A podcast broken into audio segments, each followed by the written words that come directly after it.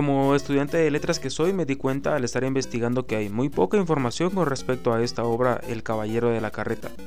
De modo que, bueno, ya que leí la obra, te haré un resumen muy rápido y sin tanta dramatización a como estamos acostumbrados y nos concentraremos más en ser útiles. Así que vamos a ello.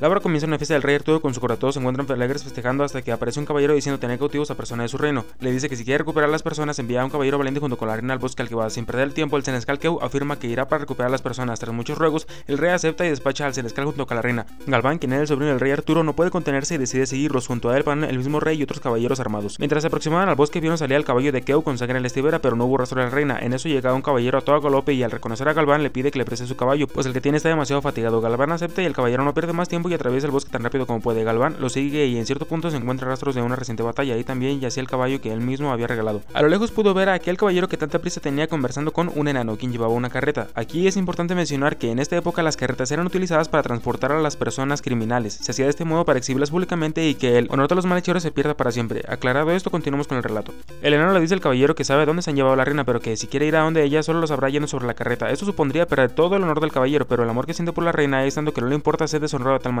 No le importa que sea tomado por un traidor y asesinos y de esta manera puede salvar a la reina, de modo que sube. Al ver esto, Galván decide acompañar al caballero pero sobre su caballo. Por el camino personas de todo tipo insultan y maldicen al caballero de la carreta hasta que llegan a un castillo donde son bien recibidos. El de la carreta casi muere por una trampa en su cama, pero esto no perturba el sueño y descansa tranquilamente. Al día siguiente puede ver desde su ventana que la reina acompaña a un cortejo fúnebre. El caballero no pierde el tiempo e intenta seguirlo acompañado por Galván, pero le es imposible. En el camino se encuentra con una mujer quien les indica el lugar donde se han llevado a la reina, al cual se puede acceder por los caminos muy peligrosos. Galván decide ir por el ancho río, de modo que al de la carreta le toca ir por el puente de la espada, de modo que ahí se dividen. El caballero sigue con su camino absorto en sus pensamientos, tan absorto que no escucha un aviso de un guardián que cuida el camino. Ambos combaten y el caballero lo derriba ganándose su pase libre, pero le perdona la vida. Sigue su camino y una hermosa doncella le ofrece hospedarse a cambio de acostarse con ella. Muy a su pesar, el caballero acepta. Ella se va a la cama primero y cuando el caballero la alcanza se da cuenta de que alguien se ha infiltrado a la casa y está intentando violarla junto con otros secuaces. El caballero de la carreta, siempre listo para el combate, acaba con todos violentamente, aunque no sale ileso.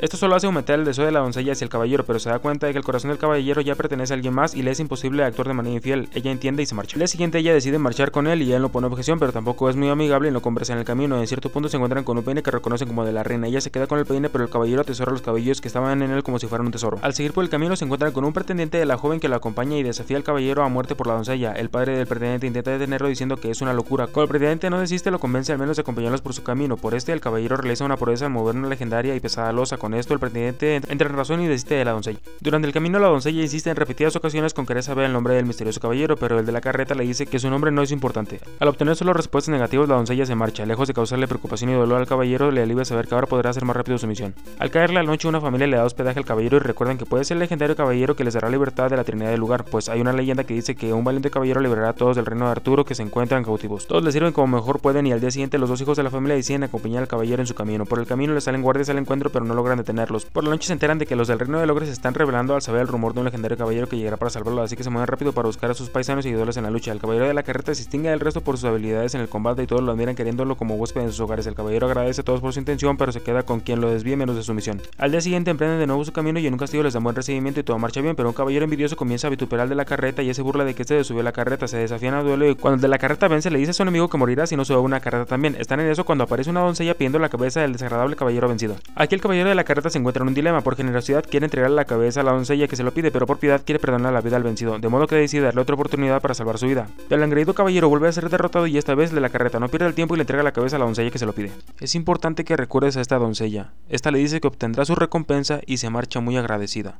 Tras lo ocurrido, todos vuelven a la Azucena y al día siguiente se marchan para toparse con el temible puente de la espada, el cual consiste en, literalmente, una larga y afilada espada incrustada en un tronco por cada extremo. Quienes la acompañan no solo son incapaces de incluso atreverse a atravesar, sino que intentan convencer de la carreta para que tampoco él lo haga. El caballero sonríe por la preocupación de sus acompañantes, es la primera vez que sonríe en toda la obra, y les agradece por su compañía. Se quita la armadura de pies y manos para evitar resbalar y cruza el puente causándose muchas heridas en manos, rodillas y pies. Esta proeza es observada por el rey Baudemagos, el padre de quien raptó a la reina y le insta a su hijo para dejar libre a la reina, pero el necio Meleagante no acepta devolverle y se cree incapaz de perder contra él. El rey le da una bienvenida al de la carreta y le dice que debe descansar pues lo ve muy mal herido. Le explica que su hijo no quiere devolverle a la reina y que tendrá que batirse por ella, pero que puede descansar hasta estar recuperado. El de la carreta no tiene tiempo que perder y solo esperará hasta el día siguiente. Para el combate se reúnen personas de todas partes. Aquí Melagante es descrito como alguien fornido y el de la carreta como alguien muy mal herido. Aunque la reina es prisionera, se le permite observar el combate desde cierto lugar muy en alto. La batalla comienza y no hay un vencedor claro. Ambos continentes se hacen grave daño y menguan sus fuerzas. En esto, cierta doncella se le acerca a la reina para saber el nombre del caballero que tan fieramente lucha por ella. Aquí es donde por fin se nos revela el nombre de Lancelot o Lanzarote del Lago. La doncella grita el nombre de Lancelot y este voltea hacia donde está la reina Ginebra, recobra las fuerzas y arremete contra Meleagante. La victoria queda asegurada y el rey le solicita a Ginebra que detenga la batalla antes de que su hijo muera, y esta sí lo hace. La noticia de que el caballero de la carreta ha liberado a todos los cautivos del reino de Arturo se extiende. Melagante acepta entregar a la reina con la condición de tener su revancha en un año.